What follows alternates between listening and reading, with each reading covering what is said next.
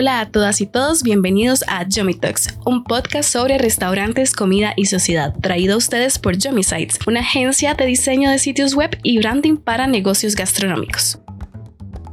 Tenemos en este segundo episodio al fundador de Casa Dominga, una de las mejores pastelerías y cafeterías de Costa Rica ubicada en Barrio Escalante, San José. Muchas gracias Ricardo por estar con nosotros el día de hoy. Hola Yasmin, muchas gracias. Gracias por invitarme. Más bien es un, para mí es un placer y un honor de poder conversar con usted en esta noche. Claro, muchas gracias de verdad por este, tomarse el tiempo para poder conversar acá en Yomi Talks, donde me gustaría que pudiéramos conversar un poco más a fondo sobre la esencia de Casa Dominga, sobre cómo nace Casa Dominga. entonces quisiera, este Ricardo, que comenzáramos conversando un poco sobre cómo describiría usted Casa Dominga para alguien que nunca lo ha visitado o que no lo conoce. ¿Qué diría usted que hace a Casa Dominga un lugar especial? Bueno, Casa Dominga, para la gente que no lo conoce, ¿cómo, cómo lo escribirían? Bueno, porque es un lugar mágico. Digo, yo trato de hacerlo mágico eh, ya que siempre hay cosas, eh, tanto en la decoración, que son cosas eh, muy personales mías o de la familia que han estado ahí. Yo colecciono cosas también. Entonces, objetos, entonces, han sido parte de la decoración, que era también parte de la, de la, de la primera casa dominga que estábamos en Santo Domingo Heredia, que era mucho chunche, muchas cosas, porque así empezamos con nuestras cosas de la casa, este, mi esposa y yo, y entonces, este, lo que, lo que tenía para, para decorar eran las cosas, ¿verdad? Entonces, eso quedó un poco en el ADN de de, Casa Dominga, pero cuando nos pasamos, di, no cabía tanto chunche, entonces hubo que filtrar más las cosas, entonces eh, un poquito hacerlo más, más, este, más minimalista. Pero en el sentido culinario, creo que es, una, una es un, un lugar mágico porque usted siempre se va a encontrar cosas eh, diferentes, eh, bien presentadas, bien lindas, mucho color, es, como algo visual, ¿verdad? Es un lugar cuando usted entra, hace wow, ¿verdad? Una de las propuestas de Casa Dominga es tener este, un menú variado, ¿verdad? Todos los días, si no me equivoco. Correcto, así empezamos hace ocho años haciendo un menú variado, obviamente fue evolucionando, ahorita pues tenemos este más cosas que hacer, más ingredientes, más eh, recetas que elaborar. Entonces, esa, esa, esa parte la hemos ido como cambiando un poquito y dejar como platos fijos siempre, pero van cambiando las salsas o van cambiando los, los eh, acompañamientos o las decoraciones o los emplatados los productos de temporada también, ¿verdad? Como los chiverritos. Correcto, trabajar con productos de temporada porque la gama de productos es muy grande, hacemos todo ahí, entonces ahí hacemos la cocina, el pan, la chocolatería, la pastelería, lo, como siempre digo yo y lo, digo en son de broma, lo único que no hago es la Coca-Cola y el vino, pero todo lo demás, eh, todo está ahí, lo hacemos ahí. Entonces es lugar mágico. Eh, un, un, un, paréntesis en medio de la ciudad donde usted puede venir a restaurarse, porque es un restaurante, como lo decía, y yo soy un restaurador. Entonces mi misión es como que la gente entre y salga mejor de cómo entró. Este concepto del, del restaurante restaurador eh, me parece muy interesante y también se puede asociar con este otro concepto que ahora se utiliza de los restaurantes como terceros espacios, ¿verdad? Esos lugares donde la gente puede llegar, sentirse en familia, eh, convivir con otras personas, este, comer comida rica, ¿verdad? Que les llena el corazón. Eh, es muy bonito, digamos, como esta idea que usted tiene de que la gente llegue a Casa Dominga y se sienta como en casa. Sí, he tratado siempre de darle ese, ese toque eh, personal o familiar. Bueno, la gente que, las personas que trabajan conmigo, soy afortunado de tener, eh, de tenerlos a ellos conmigo trabajando y ya tienen mucho tiempo conmigo. Eh, algunos tienen cuatro o cinco años, ¿verdad? Entonces ya eso habla de un ambiente familiar, eh, son de mi familia también, en cierto modo, porque pasamos más tiempo juntos que con la familia de sangre, ¿verdad? Entonces, eh, creo que también han entendido un poco mi filosofía de ofrecer al público algo diferente, un trato personalizado, aprenderse los gustos de las personas. Esos clientes que vienen por primera vez y, realmente salen eh, contentos con el servicio, regresan, vuelven, entonces se van convirtiendo eh, clientes amigos, ¿verdad? En parte de, la, de la familia de Casa Dominga. Correcto. Ricardo, ¿nos puedes contar la historia de cómo nace Casa Dominga y cuál ha sido como su evolución a través de estos últimos ocho años? Em, me, me gustaría que pudieras contarle al público, a la audiencia, un poco sobre lo que la gente en el restaurante, ¿verdad? Porque los proyectos, los sueños tienen un antes, ¿verdad? Eh, y sería muy bonito que nos pudieras contar cómo nació el sueño de Casa Dominga y cómo lograron ustedes este, concretarlo y evolucionarlo al punto al que está ahorita. ¿Cuánto tiempo tenemos en este podcast? Cinco horas para contar la historia completa. Tenemos 45 minutos, pero usted cuente como guste. Ahí, ahí lo vamos a acomodar. hay, una versión, hay una versión bien larga, otra larga y otra, luego voy a hacer la más corta. Eh, Casa Dominga nació, estábamos buscando un local para poner una cafetería. Yo venía de trabajar de Circo del Sol en 2015, estaba sin trabajo, mi esposa eh, también estaba trabajando, pero había renunciado también en ese momento, entonces los dos estábamos sin trabajo y, ¿cómo se llama? Estábamos buscando un, lugar para poner algo. Yo había trabajado, yo venía de cerrar otro negocio también, este, y había trabajado un periodo con el Circo del Sol 2015 y entonces este, queremos buscar una casa, o perdón, un local, pero que no fuera un local como cuadrado, este, el típico gypsum, ¿verdad? Eh, de cuatro paredes, entonces eh, una casa con carácter, un local, un local con carácter, con personalidad. Y en, esa búsqueda constante, pues encontramos, pasando ahí por Santo Domingo, pues vimos la casa, decía se alquila. Eh, llamamos al número, me dijo el señor, ya voy para allá. Eh, nos abrió la puerta y vimos los pisos y entramos a la casa. Y nos volvimos a ver, ¿verdad?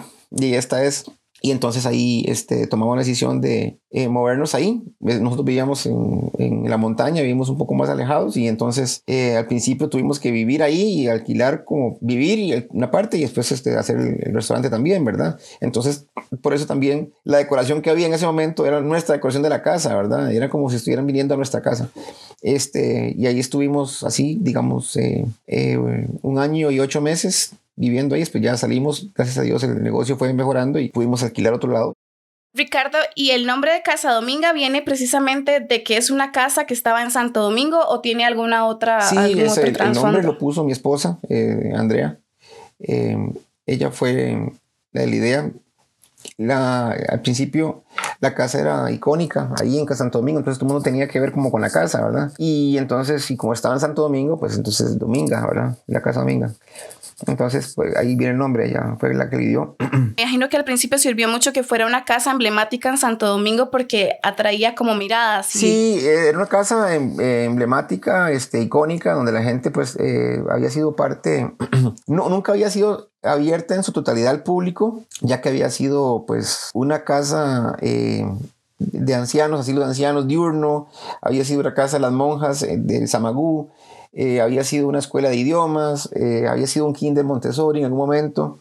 Entonces siempre fue como, eh, estuvo ligado al comercio, pero no abierta en su totalidad. Entonces la gente tenía esa curiosidad por, por, ¿cómo se llama? Por conocerla, ya que esas casas victorianas de la época pues son muy bonitas y tienen muchos detalles y, son muy cálidas. Entonces creo que eso ayudó bastante a, la, a que la gente tuviera esa curiosidad de, de venir. Y luego, pues con los años, pues o, venían por la casa o venían por la comida, yo no sé, ¿verdad? yo, creo Supongo que, por la comida. Sí, eh, eh, también, ¿verdad? Entonces, eh, una complementó a la otra y esa fue pues nuestro local hasta hace tres años, ¿verdad? Que tomamos la decisión de movernos a, a, Barrio Escalante. Esa decisión de pasarse de un local a otro fue difícil, me imagino, porque implicaba, bueno, todo lo que implica logísticamente pasar una cocina de un lugar a otro, pero en términos como también de, de los clientes que ya tenían ustedes en Santo Domingo de Heredia que vivían posiblemente en la provincia, que les visitaban, tuvieron como miedo de alguna forma de, tomar el riesgo de moverse a San José. Sí, eh, siempre estaba ese pesar, eh, creo que tanto de nuestra parte como de la parte de los clientes, ¿verdad? Ese, ese, ese vacío, ¿verdad? en el corazón, porque de la gente no crea, o sea, al principio la gente decía, eh, ¿usted es de Santo Domingo? Le digo, no, pues no van a pegar, porque aquí la gente de Santo Domingo es muy, muy cerrada, ¿verdad? Y entonces son, y no, no les va a ir muy bien porque aquí somos muy tradicionales. Bueno, entonces al final, eh, pues el tiempo demostró lo contrario y creo que este, la gente apreció lo que hacíamos. Eh, apreció nuestro trabajo, apreció nuestra oferta gastronómica y entonces Sí, muchos eh, se vinieron con nosotros, otros decían, que les quedaba un poquito más lejos y entonces que no nos iban a visitar tan seguido, pero por lo otro lado eh, estábamos en un, foco más gastronómico en la capital y teníamos más acceso a, a, otro público también, ¿verdad? Eh, y tienen una ruta de acceso mucho más, más fluidas, más fáciles de llegarle por otros lados. En cambio, en Santo Domingo eran dos rutas nada más, o por, o por Tibás o por, o por la 32, ¿verdad? Entonces era medio complicado también. Y, ¿cómo se llama? Sí fue un poco difícil eh, tomar la decisión, pero si había que seguir con el negocio, había que hacerlo, si no, no, existiría, ¿verdad? Claro, entiendo. Eh, sí, son, son riesgos que, los, que hay que tomar en los negocios para poder evolucionar y para poder continuar. Este. En esta misma línea, Ricardo, de, de cómo nace Casa Dominga, eh, usted es chef pastelero. ¿Cómo ha sido incursionar la alta pastelería en un país que me parece a mí no estaba tan acostumbrado a este, a este tipo de elaboraciones mucho más em, sofisticadas, profesionales, por llamarle de alguna manera. Bueno, yo soy este autodidacta, eh, soy una persona, me, he formado solo también. Eh, leo mucho eh, los libros, este, tengo muchos libros también. Antes recurríamos solo a los libros, ahora tenemos de internet, gracias a Dios, también. Eh, hace en el 98, que fue mi primera experiencia de salir del país, trabajar en una pastelería en el pueblo de mis abuelos, en el norte de Italia, eh, trabajar con ellos, pues me abrió la, la mente hacia el futuro, ¿verdad? ver cómo, cómo algo también clásico se podía convertir. Eh, lo clásico siempre se mantiene en el tiempo, ¿verdad? Creo que los primeros años traté de hacer lo que hacían ellos y algunas cosas eran bien aceptadas y otras cosas no. Por ejemplo, hay unas tartaletas de queso ricota con chocolate y la gente decía queso con chocolate, ¿verdad? Y al principio botábamos un montón de cosas. Y cuando empecé para pastelería, después este, o una tarta de arroz. Y justamente ahora, ahora. En casa, en casa Dominga, decís no, que esto no, no, pasaba no, ya no, en casa. no, no, esto estoy hablando cuando mis inicios de la pastelería. Entiendo, entiendo. Yo, trabajaba con mi mamá en un restaurante en el Mall San Pedro y entonces eh, eh, yo venía en el año 98, ¿verdad? Yo tenía, este, recién llegado al, de, de ahí, de, la, de Italia. Fui en dos oportunidades, en el 98 y en el 2000. Y le estoy hablando hace 25 años, ¿verdad? Entonces, este, esto, todo esto ha cambiado, porque gracias a Dios, pues las personas que han viajado, o, ahora por el Internet, tenemos acceso a muchísima información, tenemos acceso a, a, lo que están haciendo en, en, cualquier lado del mundo inmediato, ¿verdad? Casi que lo que uno está en la cocina de cualquier chef de inmediato, entonces eso es maravilloso, ¿verdad? Uno sí, claro, es un recurso valiosísimo. Uno puede estar viendo lo que, sí, pero entonces eh, creo que yo fui uno de los primeros que, ¿cómo se llama? Que se lanzó a, hacer cosas diferentes, ¿verdad? Después con los años uno va pues dejando atrás como eso que había aprendido y empieza pues a, a cultivar su estilo, ¿verdad? A, dejar salir, pues, ese, ese, estilo que, que, caracteriza o esa individualidad. Y, la identidad de la marca personal también. correcto, del artista, ¿verdad? Por decirlo así. Sí, claro, porque la cocina pasa también, ¿verdad? Por procesos creativos, que es, es una cosa muy interesante. En la cocina uno puede dejar fluir la creatividad y, y, a mí me parece en lo personal que en Casa Dominga se nota.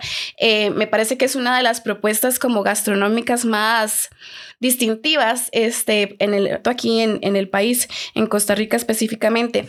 Eh, Muchas gracias. ¿Cómo, ¿Cómo decide usted, Ricardo, este, entrarle a eso, como a, marcar la diferencia, no querer hacer lo mismo que otras personas están haciendo, sino ponerle su sello personal, que es un riesgo, ¿verdad? Muchas veces es un riesgo como querer apostarle a lo único y lo diferente y no a lo clásico que, que es a lo que todo el mundo está acostumbrado generalmente. Eh, sí y no, es un riesgo, pero es genuino. ¿Qué prefiere usted?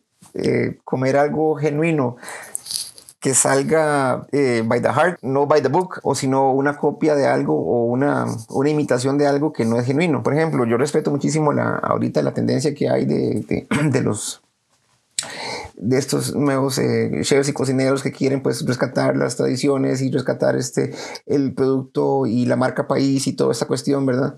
Eso es, eso es importantísimo también. Pero yo no crecí con eso. Yo no crecí con... Eh, mi familia tiene, pues, eh, es parte europea eh, por parte de mi mamá, italianos. Entonces, yo crecí en esa cocina, crecí influencia francesa, influencia italiana. Este, entonces, de, imagínense entonces estoy ofreciéndole lo que yo comía de niño. Estoy, estoy ofreciéndole algo genuino de lo que se comía en mi casa o en la casa de mis abuelos o en la casa de mis tíos. Entonces yo no le voy a servir un ceviche de plátano porque en mi casa no se comía eso, ¿verdad? Yo le voy a servir un ceviche de corvina, digamos, de vez en cuando, tipo peruano porque mi mamá es peruana y mis tíos son peruanos. Entonces de ahí influencia peruana también. Pero, perdón. Es parte de su herencia cultural exactamente, personal. exactamente. Entonces, lo que yo muestro eh, en Casa Dominga, lo trato de compartir, es pues mis vivencias, eh, ¿cómo se llama? Gastronómicas de la familia o de los viajes que he realizado también, ¿verdad? Entonces, compartir eso o es mi interpretación de esas cosas, ¿verdad? y, y, son recetas familiares también, recetas también heredadas, recetas modificadas en el sentido de también tropicalizarlas. Me gusta también agarrar cosas y darles el toque tropical de acá para hacer la versión, digamos, mía también, esa es la parte artística también. La parte de innovación, claro, sí. Exactamente. Cada, cada, propuesta gastronómica tiene mucho que decir de la persona que hay detrás de, de ella. Y por eso a mí me gusta como es esta idea de este espacio de Yomi en el que podemos hablar propiamente con las personas que están detrás de los proyectos y entender que hay este, una persona eh, con sueños, con aspiraciones, con eh, bagaje cultural, bagaje este, religioso incluso también, ¿verdad? Y que a partir de ahí es donde muchas veces nace como la, la esencia de los restaurantes y, la, y las cafeterías y las panaderías artesanales, los negocios gastronómicos en general. ¿Podría contarnos usted, Ricardo? Yo sé que en Casa Dominga hay una infinidad de platillos este, exquisitos, pero ¿cuáles son como los más representativos y cuál es personalmente el que a usted más le gusta? ¿Cuál es el platillo favorito suyo? Bueno, Casa Dominga, eh, ¿cómo se llama? Marcando un poquito en esa, en esa cosa que usted decía ahorita de, la religión y de, pues, el bagaje cultural y todo eso. Eh, en Casa Dominga trato de mostrarme yo tal cual soy. Soy una persona pues transparente, eh, no tengo dos caras, sino soy esto, ¿verdad? Así como me están escuchando, o, bueno, usted me está viendo. Eh, soy una persona, pues, sincera, eh, tampoco cero pretenciosa, en el sentido de hacer platos muy elaborados. Me gusta cocinar sencillo, porque creo que al final la, gente tiende a, a, malinterpretar que un chef come así, ¿verdad? Eh, super fancy todos los días y nada que ver. O sea, los chefs eh, pasamos, queremos algo rápido, sencillo, pero bien hecho. Y, y yo, yo, he enfocado mi cocina en hacerlo en una cocina pues rápida, sencilla, casi que de mercado, eh, en el sentido de que sea fresca, que sean productos frescos, que sean pocos ingredientes. Y me, y me he enfocado en realzar el sabor de ese ingrediente, el respeto por cada ingrediente. Entonces, no máximo de cuatro ingredientes en un plato, porque si no, se distorsiona eh, el plato, ¿verdad? Entonces yo quiero que usted saboree la alcachofa o saboree el queso de cabra y cómo esas dos cosas se pueden unir en un gnocchi, por ejemplo, o en un raviol. Entonces, eso para mí es importante y casi, casi, casi, casi que solo pimienta y sal usamos y mucha hierba fresca. ¿En serio? Sí. Ok. Muy interesante. En mi, en mi restaurante es mucha mantequilla, mucho aceite de oliva, sal, pimienta y mucha hierba fresca. Eso es casa Los ingredientes estrellas. Correcto, es en la parte de la cocina y en la parte de la, de la pastelería, mucha fruta, mucho chocolate también, pero inclusive y poca azúcar. Yo he tratado siempre de bajarle azúcar a las cosas. Eh, sabemos los problemas que trae el azúcar este, a nivel mundial, entonces, y de los distintos este, enfermedades que trae el azúcar. Entonces, yo, eh, tomando conciencia de esto, pues he reducido mucho la cantidad de azúcar en mis postres. Por eso la gente a veces cuando iba a casa dominga ya decía, pero los postres no saben a nada. Claro, la gente está acostumbrada al dulce de leche, a recargado, a mezclas este, preelaboradas y en casa dominga no hacemos eso, hacemos todo de cero. Entonces, las cremas frescas, eh, los queques de cero, eh, las ganache, eh, ¿cómo se llaman? Las, las mermeladas, las jaleas, todo es fruta fresca. ¿Para qué? Para, y, pocos colorantes. Lo, cero colorantes, cero aditivos, cero sabores artificiales, cero endulzantes. Lo único que usamos colorantes son para los macarrones, nada más. Entiendo, claro. Lo demás es toda una comida natural, ¿verdad? Entonces me gusta jugar con el color de la comida, cómo combina con el sabor también. Y muchas veces asocio la cocina eh, hago una receta pensando en, el, en la, en la no, no, en el sabor, sino en el color, en la asociación de colores a la hora de formar un plato. Entonces, de ahí viene también que es una cocina pues natural, es una cocina auténtica y genuina, ¿verdad? Que no, no está siendo pretenciosa en ese sentido. En, en torno a esto, de, digamos, como de la producción alimentaria, eh, Casa Dominga tiene alianzas con productores locales. A, mí me parece muy importante toda esta em, idea de la economía circular, de la economía social solidaria y, y, y, lo positivo que puede traer para los negocios gastronómicos. Entonces, quisiera que nos contaras, este, digamos, cómo maneja el tema de, de los proveedores, el tema de los ingredientes Casa Dominga. Claro, con mucho gusto. Ese tema de la, de la economía circular fue base desde el principio, desde que iniciamos. Tanto así que, por ejemplo, cuando la otra casa era muy grande y habríamos, habíamos abierto una tienda de diseño y cómo se llama eh, eh, el espacio también para que artistas expusieran sus obras, sus cuadros, su, su arte. Y yo no pedía ni comisión ni nada, o sea, sino simplemente era venda y al final, si usted me quiere hacer eh, un precio por un cuadro o por un yo, yo lo perfectamente lo eh, hacemos eso, ¿verdad? Yo quería ayudar a las, a las personas eh, desde el inicio. siempre. Qué interesante tener un espacio ahí colaborativo. Siempre, siempre fue la idea así de, de, ayudarnos entre todos, porque no es, no es justo que a mí me vaya bien y a usted le vaya mal. Si yo, si yo tengo los medios y tengo la oportunidad de poder ayudar y abrir ese espacio para que usted también haga plata y le vaya bien, pues enhorabuena, qué dicha, o sea, qué, qué chiva. Claro, sí. Entonces, esa siempre fue una de las ideas eh, y se ha mantenido eh, eh, así con cosas de... En esta un poquito menos por temas de espacio, no porque no quiera, siempre estoy pensando en beneficiar.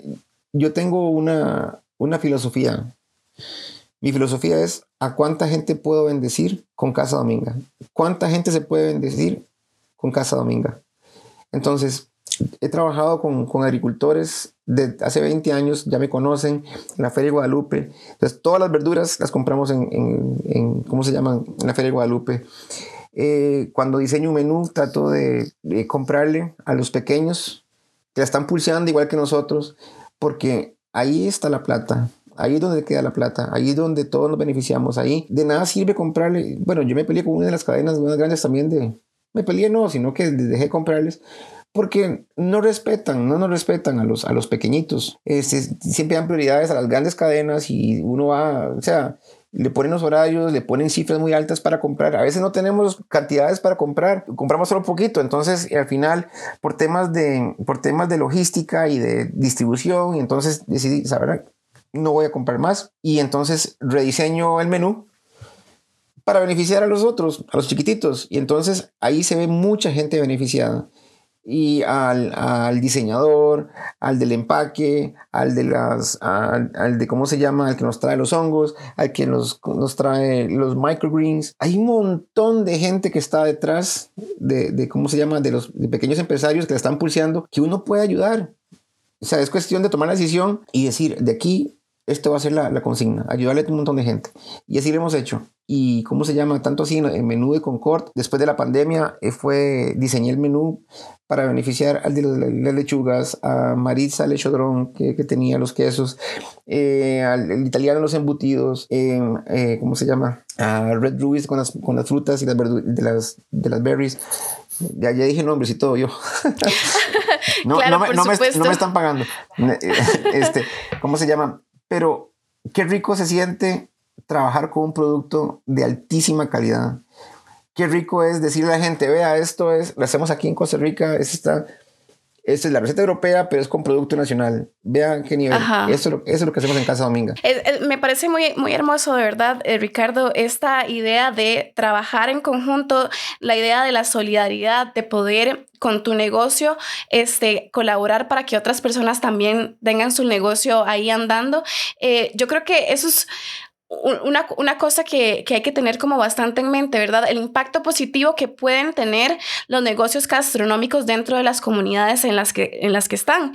Y no solo dentro de las comunidades propias, digamos, en las que su local se encuentra, sino dentro del, dentro del país como tal, ¿verdad? Como decías, le compras lechuga este, a productores locales, el queso a, a, a la señora este, de aquí y, el, y, el, y los embutidos al señor de, de la otra cuadra, ¿verdad? Por poner ejemplos, o sea, esto de de, consumir ingredientes locales dinamiza la economía, ¿verdad? Y, ayuda, Por supuesto. ayuda a que los negocios se, sostengan y también este, reduce, bueno, las huellas de carbono y demás. Por supuesto. Y también permite que las personas puedan llevarse a sus cuerpos comidas mucho más saludables, comidas menos procesadas, comidas este, con con un, con un cultivo de repente muchísimo más amigable con el ambiente, que es verdad también una cosa muy importante en la que ahora tenemos que ponerle atención. Nosotros trabajamos, eh, por ejemplo, eh, tratamos de aprovechar al máximo los productos, las cáscaras, las semillas,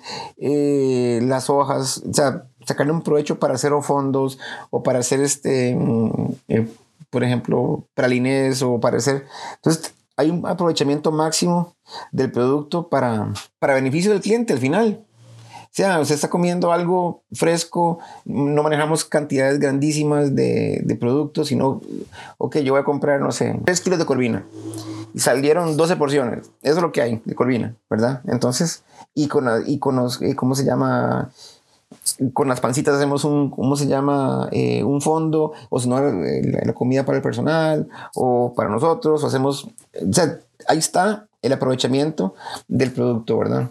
Ajá, sí, también reducir el desperdicio, que es un tema, ¿verdad? Que... El desperdicio, la basura, todo, o sea, es, es demasiado, esta industria genera demasiada basura, demasiada basura. Entonces, este, por ejemplo, nosotros las, eh, el reciclaje de, pasan dos veces por semana, eh, tratamos de, bueno, todos, desechables, todo de cartón, todos las, los desechables de, para llevar son de madera, es mucho más caro, sí, pero o sea, yo no quiero yo no quiero contribuir más a la contaminación que ya existe, ¿verdad? Entonces, para mí invertir en eso, este, eh, nos toca a todos. Es parte, es, eh, si todos tenemos que pensar así, sería menos contaminante todo, ¿verdad? Un, granito de arena en el, en el tratar de cuidar el ambiente y dentro de la industria gastronómica, por supuesto que el tratar de reducir el desperdicio y tratar de, de igual forma, apoyar a las comunidades en las locales, las comunidades cercanas en las que se encuentran los negocios es, es fundamental. Nosotros definitivamente. compramos en Guadalupe por lo mismo, porque estamos a 800 metros de, de la Feria de Guadalupe. Entonces, y, y antes, eh, todos los años este, compramos ahí. Cuando estábamos en Santo Domingo, en Heredia, compraban la Feria de Santo Domingo. En la de Santo Domingo. Sí, yo iba en la mañana. Eh, a veces trato de ir los viernes, ahora aquí en la de Guadalupe si no, ya tengo, pues hago como un consolidado ahí y me, y me lo mandan porque llamo a cada uno que, me, que ya me conoce y sabe la calidad que, que, estamos acostumbrados a comprar y ya me van guardando las cosas y me lo mandan, ¿verdad? Pero a veces sí me gusta ir a ver porque a hay nuevo. Cuando, cuando está justamente el cambio de temporada, pues me gusta ir a ver qué me encuentro y, y yo soy como antojado, ¿verdad? Veo y compro y, y ¿cómo se llama? Pues beneficiados son ustedes. Este... Para, innovar y para tener productos de temporada, que eso es una cosa muy, muy importante, ¿verdad? Eh, eh, yo creo que las cadenas de supermercado nos han mal acostumbrado a tener productos disponibles siempre y el, el, el impacto ambiental de tener disponible siempre un producto que normalmente era producido solo en una específica temporada es muy grande. Entonces, estas propuestas como las suyas en las que aprovecha, por ejemplo, la temporada de Chiverre para producir este, alguna propuesta con Chiverre, em, es muy importante, es muy importante porque estás aprovechando el momento justo y no estás tratando de producir cosas que no se están este, cultivando en, esta, en esa época del año. Correcto. Así ha sido con, con el chiverre, con la guayaba, o con el mango, o con, o. Gracias a Dios eh, tenemos una oferta pues bastante amplia de, de, productos durante todo el año, pero por ejemplo, eh, el chiverre fue, yo hace años venía trabajando con chiverre, había hecho hace unos años el macarrón de chiverre y después hace unos años hice el Mont Blanc de chiverre y este año, el, el año pasado ya había hecho el chiverrito este año fue como la versión 2.0 y este año también puse pues el, el, ¿cómo se llama? El Paris Brest, que lo llamé Dota pues en, en, en, honor a las dos ciudades que producen más chiverri, ¿verdad? Y que me parece a mí que fueron un boom en redes sociales ambos. yo creo que sí, la gente le gustó mucho y cómo se llama, y la gente se maravilló y, y, y cómo se llama, de ver el sabor de, como, de comerse algo que uno tiene como ya chip de la cabeza de, ok, ese chiver de aquí no De cómo se debería de comer. cómo se debería comer o cómo sabe y llevarlo a otro nivel, ¿verdad? Eso, eso es lo bonito, ¿verdad? Es como hacer, ¿verdad?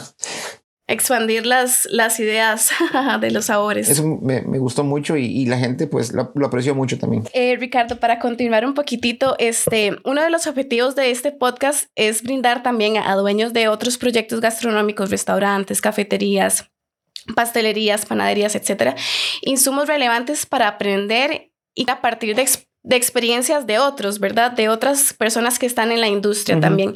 Entonces, eh, si nos pudieras compartir tips, consejos, recomendaciones, tanto como para promoverte, ¿verdad? Eh, como para mantener un negocio robusto a lo largo del tiempo, porque no es una tarea fácil. Bueno, creo que una de las calidades eh, principales que tiene que tener un empresario en este país, porque el, que tiene un restaurante en este país es practicante de un deporte extremo, ¿verdad? Siempre lo digo. es súper difícil. Lo primero es ordenarse en finanzas, eso eh, me costó mucho a mí, no lo al principio me costó muchísimo. Eh, a partir de unos tal vez cuatro años para acá, el, el haberme ordenado en finanzas, ordenar la casa, como dicen, ya uno empieza a ver las cosas y sabe cómo invertir más en equipo o todavía no, o esperar, aguantar. Entonces yo creo que eh, un curso de finanzas es básico eh, para poder llevar un restaurante por buen rumbo. Otro, transparencia, tanto con los... Eh, honestidad y transparencia tanto con, con los colaboradores y con el público, con sus proveedores también, cuando no puede pagarles y no puedo pagarles, y saber hasta dónde puede pagar, hasta, hasta dónde no, ¿verdad? Eh, ¿Cómo se llama? Eso es fundamental. Y segundo, y perdón, lo primero de todo, ponerle mano de Dios. Eso, eso es fundamental decirle, bueno, yo digo que Casa Dominga, yo, el dueño es el de arriba, yo lo administro nada más. Esto, para mí, eso es fundamental. Y, y ser transparente, o sea, no, no, no ocultar nada, ser este, trabajar duro. O sea, porque mentira que el éxito se logra de la noche a la mañana, hay que trabajar durísimo. Es, eh, a los que están empezando, pues olvídense de tener días feriados, eh, fiestas, eh, o sea, si usted quiere tener un restaurante, sépalo que va a tener que... Es un sacrificio. Sacrificio y duro. Vale la pena también, vale muchísimo la pena porque la satisfacción de ver la gente disfrutando de, su trabajo, de lo, que, de lo que usted hace, de lo que usted hizo, es, no tiene precio. Y que la gente llegue y quiero llevarle esto a mi mamá, quiero llevarle esto a mi abuelita, deme para llevar porque quiero que lo prueben. Eso no tiene precio y es algo que usted tal vez se le ocurrió hacer, no sé, algo así y, lo hace bien. Pucha, la gente lo aprecia. O sea, en serio, no es algo que está comprado ahí en, el supermercado que tiene tres semanas de estar ahí guardado, ¿verdad? Sino es algo fresco, algo rico, bonito, bien presentado. Yo, ese es mi parámetro cuando, cuando algo, un lugar es bueno si está riquísimo y quiero llevarle a mi esposa o a, mis hijos para que prueben, es buenísimo, ¿verdad? Ese es su parámetro, entonces, el que la gente quiera compartir con otras personas la, la comida del lugar. Eh, digamos, ¿verdad? Que la gente dice, yo me comí esto y quiero que mi mamá lo pruebe, quiero que mi hijo lo pruebe, quiero que mi papá lo pruebe, o mi esposa lo pruebe, ¿verdad? Entonces, todo, o sea, cuando usted le lleva algo a alguien, eso es sinónimo que es bueno. Claro, y es que además es una muestra de amor. Yo disfruté tanto que quiero que la persona que, que es importante para mí también disfrute de eso. Correcto, correcto. Con, el tema de las finanzas, este Ricardo, vos decías que de hace cuatro años para acá es que ustedes sienten que la, la situación financiera se ha, ha, mejorado y recomendás tener un curso de finanzas, pero no, no es que se ha mejorado, no es que se ha mejorado, es que uno aprende a manejarla mejor. O sea, ah, ok. o sea, este, como dice el dicho en inglés, it never gets easier, you just get better, ¿verdad? O sea, nunca es más fácil. Uno se vuelve, se vuelve mejor. Se vuelve mejor administrando y, y, siendo más cauteloso, ¿verdad? O sea. ¿Has tenido como algún tipo de asesoramiento financiero, ayuda de contadores o todo ha sido como de manera autodidacta, autodidacta y de disciplina? Primero disciplina, autodidacta y el contador también, ¿verdad? Los contadores siempre pues ayudan pero la disciplina, ¿verdad? lo que es de uno es de uno, lo que es de gobierno es de gobierno, lo que es de los proveedores son de proveedores, ¿verdad? Entonces, y siempre mantener el crédito abierto en, en, un, negocio y el cash flow es lo principal. Eh, muchos dicen que hay que pagarse primero uno y después el resto. No, yo digo al revés, primero paga el resto y de último se paga uno, ¿verdad? Este, entonces, a veces he escuchado casos de restaurantes acá que los dueños se pagaban primero y, y los empleados tenían tres, eh, tres o más semanas sin pagarles. ¿Cómo es eso? No puede ser. O sea, eso, eso está mal. Eso está mal. Eso es, este, ¿cómo se llama? Eh, eso es eh, cavarse la, ¿cómo se llama? El hueco solo, ¿verdad? Para, para enterrarse. La propia tumba. La propia tumba, exactamente, porque es como, como va a trabajar uno tranquilo o los, o los muchachos que estaban con uno tranquilos si no tienen su paga. O sea. Porque eso es un, tema también muy importante, el dignificar el trabajo de las personas que trabajan, valga la redundancia, en la cocina. Es un trabajo muy, eh, muy sacrificado que implica mucho esfuerzo físico, eh, muchas horas de pie que agotan la espalda, los pies, demás y el que no haya una retribución justa, pues es... Sí, eso, yo siempre he dicho eso, que me gusta pues que la gente esté bien pagada por su trabajo y sobre todo que es tan importante el chef de la cocina, el chef de cocina y el steward. Es tan importante uno que el otro. Ve una cocina, si no llega un día el pilero, ¿qué pasa? ¿Ah? o que no llegue esa persona a limpiar los baños o limpiar el salón. Es importante, esa persona es tan importante como el chef, o tan importante como el pastelero, o tan importante como el salonero. Todos somos importantes, todos somos un engranaje que vamos, hacemos que el reloj funcione. Y muchas veces perdón, yo lo estoy hablando desde mi perspectiva. ¿Por qué? Porque claro, yo soy empresario y estoy ahí, pero también cocino y estoy ahí y estoy todo el día ahí. Y entonces estoy viendo cómo está la cosa. Entonces, a veces vienen turnos y rush hour así de, de socado y uno dice, no, eh, esa muchacha se acaba de, de, tirar una, comand una comandera larguísima, vaya, descanse un ratito, o sea, tomes el tiempo. otro, otro dueño de restaurante que está solamente gerenciando y está dictando órdenes de una silla, no ve eso sino para mí que para mí es importante que el bienestar del equipo eh, eh primero, ¿verdad? O sea, que sea lo primordial, que esté todo bien. Yo, yo he tratado de ofrecerles un ambiente laboral súper lindo, súper agradable, que todos eh, aporten, que todos este, sepan que pueden aportar ideas, que pueden aportar, este, ¿cómo se llama? Soluciones.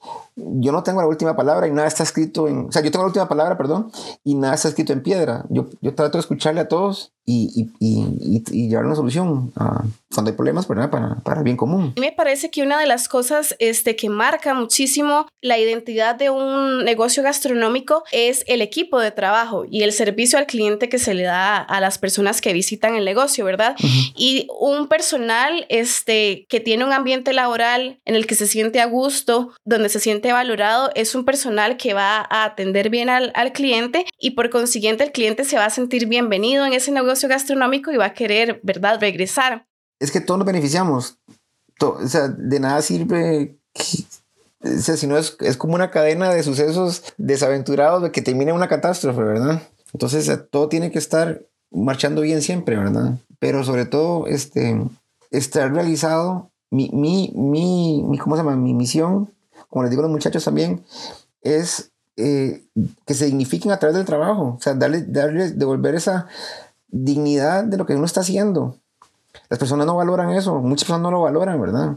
Entonces, eh, una, una persona que, ¿cómo se llama? Que no tenga estudios, para mí mm, no es eso, es la persona. Vale más la persona que lo que tenga estudios. Si sabe cocinar y sabe hacer las cosas bien, ¿por qué no puede eh, tener el chance, tener de... El chance de, estar ahí en primera fila, ¿verdad? Y así me ha pasado muchas veces. Y, y es un orgullo poder contar con esas personas este, porque, porque gente que se siente realizada son personas que, que valoran donde están, que valoran lo que tienen, que se realizan en su trabajo. Yo me realizo en mi trabajo, por eso a veces uno puede terminar cerrando el negocio cansadísimo y todo, pero el día siguiente, a las seis y media de la mañana, estamos ahí de vuelta como recargados otra vez. Por eso es importante encontrar lo que uno ama en esta vida. Lo que a uno le apasiona, claro. Porque hasta de gratis lo va a hacer, aunque tenga que hacerlo todos los días. ¿verdad? O aunque no lo tenga, aunque no tenga este, eh, la motivación para hacerlo, pero tiene la disciplina para hacerlo. Entonces, esa disciplina va a siempre ser mayor que la motivación, porque a veces uno también está huevado, no crea, o sea, a veces no se me ocurre nada para hacer cosas nuevas y uno se hueva, pero la disciplina y la constancia diario es, es la que lo va a sacar a uno adelante siempre también, en ese sentido. Sí, todos somos personas, por supuesto, y nos, nos agotamos, pero eso que decís, la, la pasión, yo creo que marca significativamente también este, la identidad de un lugar. Eh, cuando cuando el equipo de trabajo está apasionado por lo que hace en un restaurante, se nota, se nota en la comida, en el servicio al cliente, en el local, en la decoración. Y, eso, sin duda alguna, atrae clientes y los, los fideliza, ¿verdad? Em, Ricardo, también me gustaría que pudieras contarle a la audiencia este, cómo han hecho ustedes desde Casa Dominga para promocionar eh, tanto en redes sociales como no, no, estoy segura si ustedes están dentro de las plataformas de mensajería, em, pero sí, eh, contar un poco tu experiencia de cómo ha sido promocionar Casa Dominga, más allá de, de boca en boca, que ya es bastante grande porque Casa Dominga tiene ya un, nombre y un espacio dentro de, dentro de la industria restaurantera del país. Bueno, pues que he dicho, que, que, hablen bien, que hablen mal, pero que hablen, como dicen. este, No, espero que bien. Eh, ¿Cómo se llama? Yo al principio eh, fue, fue, así, puro, a puras redes sociales de, de nosotros, en Facebook, en Instagram. Esas han sido como las dos, las dos este, redes donde más, más me he enfocado. No me enfoqué ni en Twitter, no me enfoqué ahorita ni en TikTok, no, no me interesa, no me siento a gusto en esa plataforma. Sé que todo el mundo está migrando para allá y los jóvenes y toda la cuestión, pero no sé, creo que soy yo, yo soy más más a la vieja escuela, no sé. Estamos en las mismas. Yo todavía no, he decidido migrar a TikTok tampoco. No, sé, si, no sé si soy más eh, como conservador o cauteloso en ese sentido de que no me gusta. Ya, y entonces, bueno, yo me he encargado de manejar este, las fotos de, digamos, de, Instagram y para Facebook, las redes sociales de Facebook. Tengo la eh, administradora, mi esposa me ayuda con ciertos posts y diseños de, de posts. Tengo trabajo con un diseñador por aparte para todo lo que es la identidad de marca y el branding, todo eso. Eh, y tengo una muchacha que administradora que es la que maneja el WhatsApp, que es lo único que no manejo yo porque no puedo hacer todo, ¿verdad? ¿verdad? Este, entonces, más que todo es, es eso, ha sido los, los followers que tenemos han sido pues eh, orgánicos, no ha sido esos comprados así de, de paquete, de, de, cómo se llama, de que... De granja, que llaman ahora. Eh, exactamente sino que de vez en cuando sí, meto publicidad un poquito así, pero 20 dólares, una cosa así, pero no, nada así fuera de... Cuando hay un producto que quiero, como que, como que sí la gente lo hace un poquito más de bulla, pero me mantengo muy, muy, muy, no sé, si al margen, me gusta, bueno, hago reels cuando tengo tiempo, a veces... Eh, este sí, sí soy como se llama, me gusta pues hacer reels. A veces hay tiempo, a veces no tengo tiempo, entonces a veces me, me resulta más fácil hacer las fotos. Sé que ahora todo está cambiando y que todo es ahora en video y, y que la gente pues... Sí, los algoritmos. Los algoritmos pues benefician a los videos, ajá, y entonces pues trato de hacer por lo menos un reel, y, pero también y eh, últimamente me he estado dedicando a, no sé, a contar un poco eh, también de las historias de los viajes o, profundizar más en temas que la gente no conoce o que me parece a mí que son interesantes. Entonces, de, por, allá. El, el, posteo que hiciste hace poco sobre el premio Michelin, ¿verdad? Que yo creo que, que uno, las estrellas Michelin, uno oye de verdad, pero uno no entiende qué es, eh, me pareció muy interesante. Sí, eso, recibí, recibí unos comentarios muy bonitos eh, de, de las personas que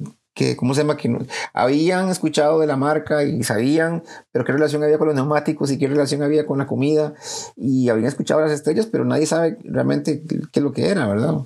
Este, y entonces, pues me tomé un poquito el tiempo de, escribir porque, bueno, el año pasado fui a Francia, mi, mi hermana vivía en Francia y entonces eh, eh, ya vivirlo más de cerca y entender el por qué ya uno entiende, ah, sí, es que son de Francia, de Francia, ¿verdad? Y, y ahora hace poco acabo de ir en Semana Santa con mi esposa y entonces, este, tener la oportunidad de, de disfrutar en un restaurante así de, de esa categoría, eh, te abre el panorama para, para, muchas cosas. Entonces, este... Te inspira. Inspira, aunque ese es mi, digamos que mi, mi, mi meta, eh, aunque no tengamos esa valoración, aunque no tengamos ese estándar, pues es apuntarle a eso, ¿verdad? Aunque la gente, eh, muchos piensen que no, que sí, no sé, pero ese es mi, ese es mi, así me rijo yo, digamos, ¿verdad?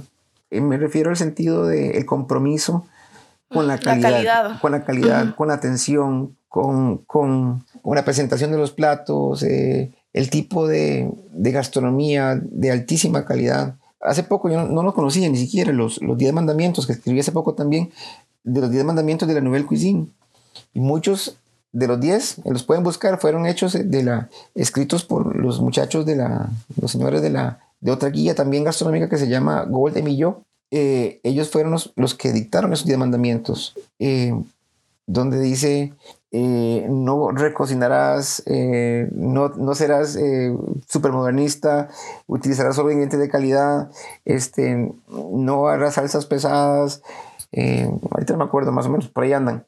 Y entonces cuando los descubrí dije, mira, qué curioso, son como los 10 mandamientos por los que me he regido también yo durante todo ese tiempo en la cocina. Entonces me sentí muy identificado, por eso escribí el post acerca de, también de, de, esos 10 mandamientos, ¿verdad? Que este año cumplieron 50 años de haberse este, escrito. Claro, siguen vigentes. Yo creo que ahora más que nunca, ahora que hay tanta, tanta comida express por, por todo lado, ¿verdad? Me refiero a express no solo con las cadenas de, de, comida rápida, ¿verdad? Sino que el, esta rapidez con la que vivimos ahora, ¿verdad? Este, esta poca cantidad de tiempo que nos queda disponibles para el ocio, para el disfrute en general, también nos ha restado tiempo para cocinar y cocinar con, con calidad y cocinar con amor y cocinar con muchísima más este, elaboración. Entonces poder visitar lugares en los que esos 10 mandamientos, donde la comida está hecha con calidad, con ingredientes frescos, con pasión, etcétera, eh, poder ir a esos lugares yo creo que es bastante reconfortante. Viera que es que creo que nosotros copiamos mal el ejemplo de, de del norte de América. Deberíamos habernos quedado siempre con Europa como modelo a seguir. Este, ellos toman su tiempo para la comida, la comida sagrada.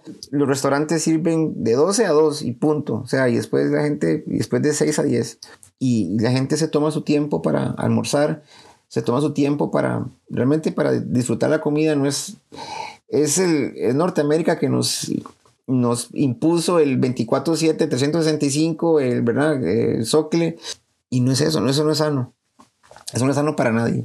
Entonces, el, el poder este también nosotros en, Express eh, tuvimos el Express, o lo tenemos de, de todos los días, de, de 12 mediodía a 4, donde también abrimos la oferta. Eso también fue que nos salvó en pandemia también. Eh, que la gente tuviera acceso a una comida de alta calidad y por Express no, no, lo teníamos. Y entonces ahí fue que lo implementamos.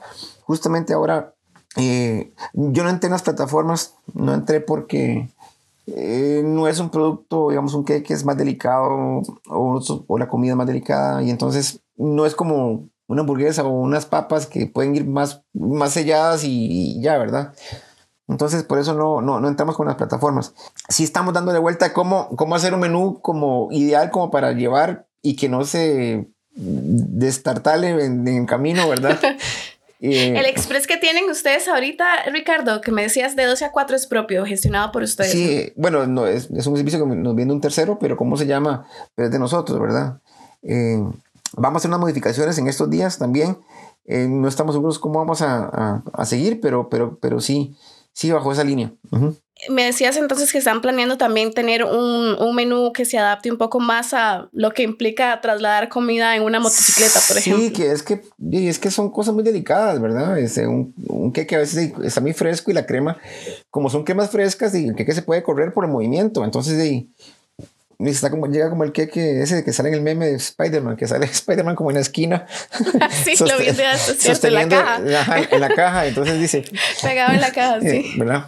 Spider-Man salva al que, algo así fue el, el Exactamente, meme, ¿verdad? Entonces no se puede, no se puede, eh, no es todo el producto que se puede venir express, ¿verdad? Entonces, siempre ofrecemos a la gente que si pudieran venir a recogerlo, encantados, o si no se lo llevamos nosotros, o si no, mande un, un, Uber o que manden un, una plataforma de estas y lo recogen, pero ya no es responsabilidad de nosotros, ¿verdad? Ajá, es responsabilidad de la persona que, que está antojadísima de comer casa dominga en ese momento. Sí. Ricardo, ahora que mencionas el tema de, de, de los queques, eh, recuerda que quería conversar con vos un, un tema que es como este boom que ha tenido la pastelería en los últimos años y sobre todo en redes sociales. Y yo debo admitir que soy una fanática de la pastelería y, aprendo todo lo que pueda ahí en casa. Este, y ha habido, ¿verdad? Como un boom de la pastelería y vos entras a Instagram y entras a Pinterest y entras a Facebook y, y todo el mundo parece que está haciendo pastelería. ¿Por qué pensás que hemos tenido en estos últimos años ese, ese boom tan impresionante que también ha beneficiado muchísimo a las cafeterías? Yo creo que la cantidad de cafeterías que tenemos ahora con productos, ¿verdad? Este, de repostería, pastelería, etcétera, es bastante más grande que lo que teníamos hace cinco años, por ejemplo. Yo creo que el boom, sí, muchísimo. Yo creo que el boom de las pastelerías es porque la gente eh, lo ve que es fácil. Mira, yo puedo hacer eso, pero no, nunca es fácil. No. Para verlo como el de la foto, hay que, hay que, tiene que pasar mucha agua bajo el puente, ¿verdad? Este, es, es por un lado es bueno porque pues incentiva la creatividad de las personas. Lo que pasa es que los cursos que dan son los mismos. Ajá. Entonces usted va a cualquier lado y tiene el queque del unicornio y tiene el queque de Frozen y tienen el queque de Mickey, igual, igual que el de Pinterest, igual que el del otro lado, y el Red Velvet igual, porque todos van a las mismas fuentes. Entonces, ¿qué especial tiene su Red Velvet que no tenga el, el, el de Red Velvet del frente, el del vecino? ¿Qué diferencia? es lo mismo, ¿verdad? Entonces, eh, o los queques de, ¿cómo se llama? De pasta australiana. Yo, yo también los hacía. Hace, ah, sí, fondant. Yo, yo, hace mucho tiempo los, los, hacía también y empecé también a hacer queques de, de pasta australiana.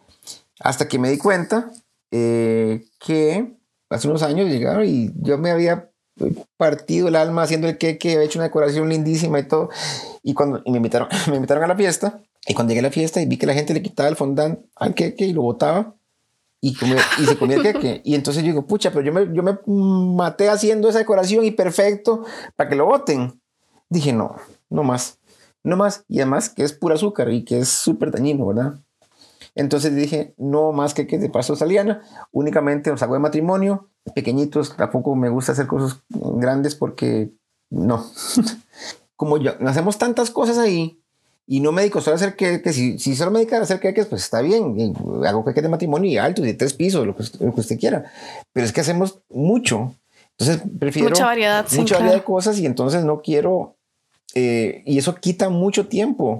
Y para que un queque eso esté perfecto y, este, y esté le de tiempo, es, tienen que hacerse días antes. Y estoy hablando de tres, cuatro días antes para que esté bien. ¿Y usted si quiere comer algo de cuatro días? La gente se come cosas de 15 días. Bueno, por eso, pero, yo, yo no, yo no. Uno no está buscando eso. Yo no, yo lo ofrezco, yo lo que yo le ofrezco es algo fresco. Esa es mi, es mi especialidad, darle el producto fresco, eh, recién hecho, eh, ¿cómo se llama? A veces la gente dice, tiene un queque entero y se lo hacemos en, en 8 minutos, 10 minutos. Y es un queque fresco. Yo le digo, más fresco no se puede. ¿Verdad? Entonces, este, esa es, esa es la característica. Pero creo que, digamos, este boom de las pastelerías, pues obviamente, pues, eh, de gente que eh, en pandemia también se quedó sin trabajo y que, y, que, y que hay que subsistir, por supuesto, y se ponen a hacer. Y hay unos buenísimos, no tengo la menor duda de eso, pero hay otros que no, ¿verdad? No, no critico el trabajo de nadie, sino, ¿cómo se llama? Sí, sí me preocupa, pero porque, eh, por la oferta, porque usted llega a todo lado y todo, todo es igual. ¿Verdad? Yo creo que eso es, lo, lo, interesante de Casa Dominga, ¿verdad? Que me parece que vos y, y, tu esposa han sabido marcar el, lo que se llama ahora como el Unique Selling Proposition. Ustedes tienen una propuesta de valor distinta al de la mayoría de cafeterías este, que se pueden encontrar eh, en, en, el país. Y eso ha hecho que Casa Dominga tenga una identidad y que la gente llegue a Casa Dominga, eh, ¿verdad? Como a, probar qué es lo que hay nuevo, no solo en la pastelería, sino también en la, en la, en la parte del restaurante. Sí, yo, yo, todas las semanas llega alguien que me dice, mira, yo no los conocía, primera vez que ven y me han hablado maravillas o me han contado muchas cosas bonitas, eh, o de gente extranjera, venezolanos o, o italianos o franceses o alemanes, que tenemos muchos eh, que nos llegan recomendados por otras personas de la, de la misma ciudadanía, ¿verdad? De otros países. Y para mí, que gente extranjera pueda venir a Casa Dominga y encontrar lo que se comía en su país y que me digan, sabe igual o mejor, eso no tiene precio también. Eso, mi, mi, eh, hijo tuvo la oportunidad de ir hace eh, dos años a Alemania eh, pues estuvo dos meses en Alemania trabajando en, en, la, en la, panadería de un amigo eh, que fue a estudiar allá y me dice, pa, no tenemos nada que envidiarles, me dice, en serio, lo que me sabe acá, eh, muchas cosas, es más, hacían tortas de manzana, hasta de manzana en lata, imagínense, a veces. ¿En serio? En serio. Y entonces, Dios mío, ¿cómo puede ser posible? Y me dice, en serio, nosotros tenemos, porque las recetas mías, yo no se he cambiado. Si lleva mantequilla, lleva mantequilla, y están ahí. Entonces, tengo gente que me compra el queque de cumpleaños desde hace 15 años y me dice siempre sabe igual. Ajá, que no ha variado el producto, que eso pasa muchas veces, lamentablemente, ¿verdad? La variación de la calidad. Correcto, entonces para mí eso es lo importante, que, que, gente que sostener la calidad, como yo le digo, yo prefiero subir el precio a que bajar la calidad. Yo no puedo, yo no puedo, no puedo este, bajar la calidad. Y, las personas, digamos, extranjeras que vienen aquí y, y, y y prueba nuestro producto y se sabe igual que en Francia, sabe igual que en Italia, sabe igual que en Alemania, sabe igual que en Suiza, los chocolates, ¿verdad? Entonces, eso, eh, la satisfacción que nos da eso es enorme. Y nos motiva pues a seguir haciendo las cosas como las venimos haciendo. Ricardo, y en este, en este tema, por ejemplo, de, de, los ingredientes, ¿ha sido un reto, por, por, ejemplo, con la mantequilla? Yo he escuchado muchas veces que es un reto eh, trabajar muchas cosas de la pastelería como de más alta, alta cocina, porque la mantequilla de repente no es de la de la mejor calidad que se podría conseguir, ¿verdad? En otras regiones del continente, Argentina, este Uruguay, puedes conseguir eh, mantequillas muchísimo, muchísima mejor calidad, etcétera. Cuando hay un monopolio por medio es más, más fregado, ¿verdad? Este, entonces uno tiene que buscar pues, otras opciones y hay muy buena mantequilla artesanal. Hay muy buena. Hay, hay, hay muchas, hay muchas empresas pequeñas de gente que tiene lechería que la hace. Y entonces buscar a eso son los, eh, es, ahí es ahí donde, donde está, eh, ¿cómo se llama? La clave. Sí, el valor de las cosas, ¿verdad? Yo la margarina, la, perdón que lo diga, pero la detesto. No, no. La echó de la cocina desde hace mucho tiempo. desde el inicio, desde hace 25 años no existe la margarina en mi cocina. No existe. No, no lo soporto, no lo soporto ver. En serio, o sea, es, es, es un veneno. La mantequilla no, es más sana, aunque no lo crean. Sí, es muchísimo más sana, por supuesto. Menos, menos procesada, definitivamente. no, no, y el sabor que le aporta. O sea, es más, tengo un amigo chef que me dice, Mae, esto no es mantequilla, no voy a decir. Le digo, no. Me dice, se sabe, se siente la diferencia de sabor. Es una mantequilla artesanal, ¿verdad? Le digo, sí, sí, se siente el sabor. Se, se siente totalmente otro sabor. Entonces, bueno, ¿eh? qué dicha. Y lo mismo que hablábamos ahora, ¿verdad? El, el, poder beneficiar entonces a productores locales, el no tener que estar dependiendo del monopolio del cual hablabas este, y, conseguir productores locales que estén haciendo eh, ingredientes de calidad, que estén produciendo ingredientes de calidad que le aporten valor. Es Definitivamente. es más cara, pero ¿quién se ha beneficiado? Usted. El país, el pequeño productor. El pequeño productor, el, el cliente, el cliente final, el consumidor final y cómo se llama, y el negocio también porque es parte del nombre también.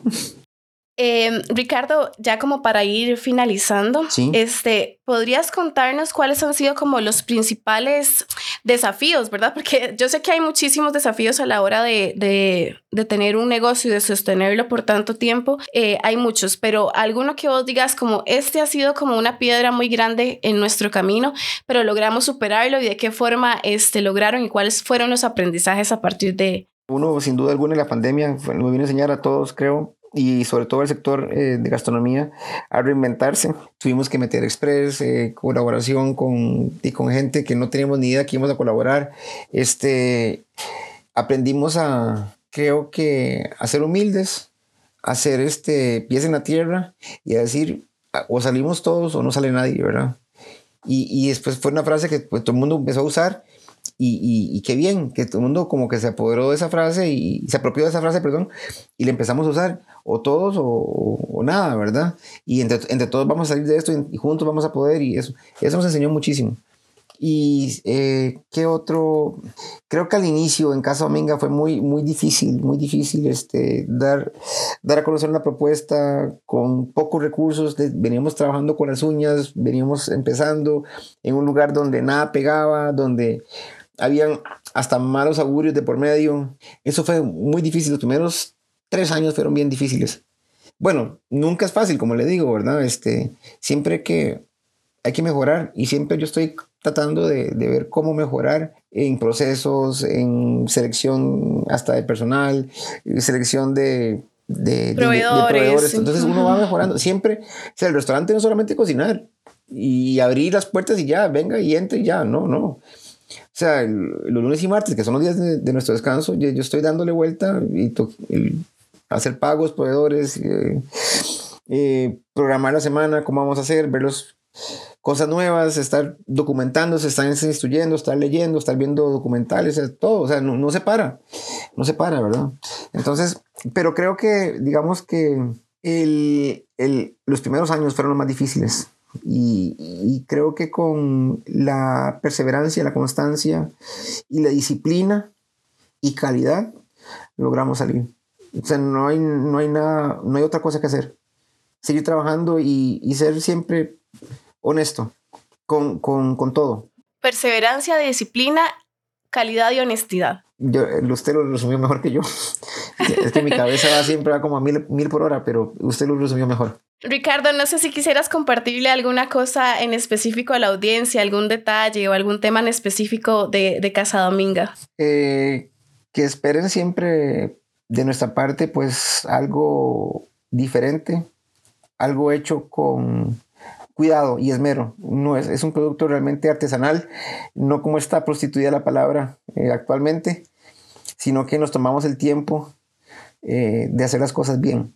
Eh, cada cosa lleva su tiempo y hay manos y hay personas detrás muy valiosas que están detrás de, de cada proceso en Casa Dominga, desde como le digo, desde la señora que lava los platos hasta el barista, la salonera, la administradora, mi hijo que está conmigo también de en pastelería, que está metido lleno, eh, el compromiso que tenemos todos de servicio y con la calidad es, es impresionante. Realmente yo, eh, yo no puedo vender algo que no sea de calidad. Entonces, quiero como transmitir, cerrando eso, que, esperen siempre lo mejor de nuestra parte. Eh, usted va a a sentirse bien y va, y va y a sentirse, a gusto, Y, va a salir en teoría mejor de lo que como entró. Restaurado. Restaurado, restaurado, exactamente. Sí. Ricardo, contanos, este, para las personas que no, no saben dónde está ubicada Casa Dominga, cómo pueden encontrarlos en redes sociales, cómo pueden contactarlos directamente Gracias. a ustedes. Este, bueno, estamos ubicados frente a la rotonda del Farolito, en Barrio Escalante. Una, la rotonda tiene cinco esquinas, una de las esquinas, la más bonita la de nosotros, no. este, es la esquina blanca, una casa blanca, esquinera con gris abajo, tiene un rótulo plateado que dice Casa Dominga, tiene unas veraneras en la esquina. Eh, redes sociales, eh, Casa Dominga Café, en Facebook, Casa Dominga Café, en Instagram, eh, nuestro WhatsApp 6370-3303 el teléfono de, local 2222-5557 y todo nuestro menú, todas nuestras cajas especiales, todos nuestros queques, nuestros postres, lo pueden encontrar en casadominga.com. Ahí está todo el menú. Y también recordarles también que siempre tenemos opciones eh, keto para las personas que hacen dieta keto. Eh, tenemos esas opciones. Uno de mis compromisos eh, con la pastelería fue hacer las opciones keto igual de presentadas que si fuera una torta con muy silvestre, de, igual que las de normales. Que la gente no sintiera la diferencia de la calidad ni la presentación, ya porque sea keto no puede ser igual que rica de la otra o visualmente igual, estéticamente igual. Entonces nos hemos enfocado mucho en eso, en la calidad, en la presentación. Ah, eso es interesante. Y en la estética. O sea, para que una tenemos eh, la ketópera, tenemos la, el, el ketomisú, tenemos la franketópolis, eh, hay sándwich keto, eh, muchas cosas keto para las que hacen la, la, dieta cetogénica. Eso es importante también, ¿verdad? Que también sepan que ahí pueden encontrar productos de gluten free, sugar free, veganos hago, pero bajo pedido, nada más con unos dos días antes. Y cómo se llama, y desayunos. Este año empezamos con los desayunos entre semana antes únicamente servíamos desayunos los sábados y los domingos. Ahora, a partir de este año, pues tomamos la decisión de servir desayunos en los jueves y los viernes. De 9 a 12 desayunos y los sábados y domingos de 9 a 12 también desayunos. Y después cambiamos al menú pues, de la carta, que también la pueden encontrar eh, el menú en casadominga.com. La dirección de la página web es casadominga.com y ahí pueden ver el menú y las cajas, las cajas especiales. todos los postres que hacemos. Hay más de 30 queques que pueden pedir este, en sus versiones también keto y no keto. Y las cajas de los macarrón, de los calizón, de los, de los chocolates. Para Pascua teníamos los huevos, bueno, de todo. Y Ricardo, para terminar, eh, el horario de Casa Dominga. Ok, trabajamos de miércoles a domingo los miércoles abrimos más tarde, abrimos a las 12 de mediodía hasta las 7 de la noche.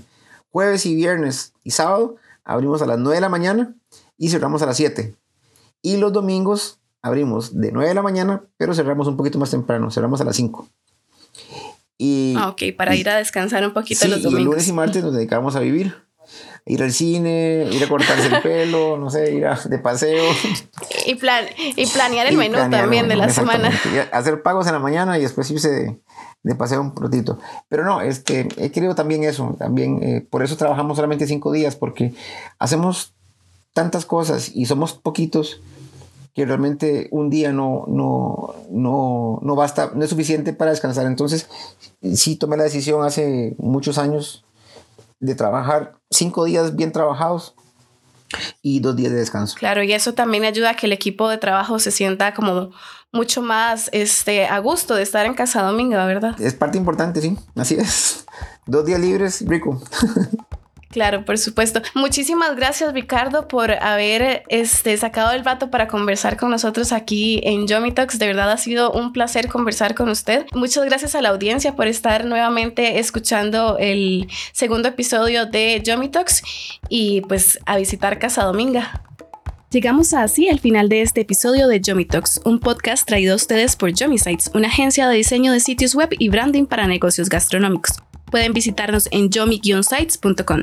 Gracias por acompañarnos y hasta la próxima.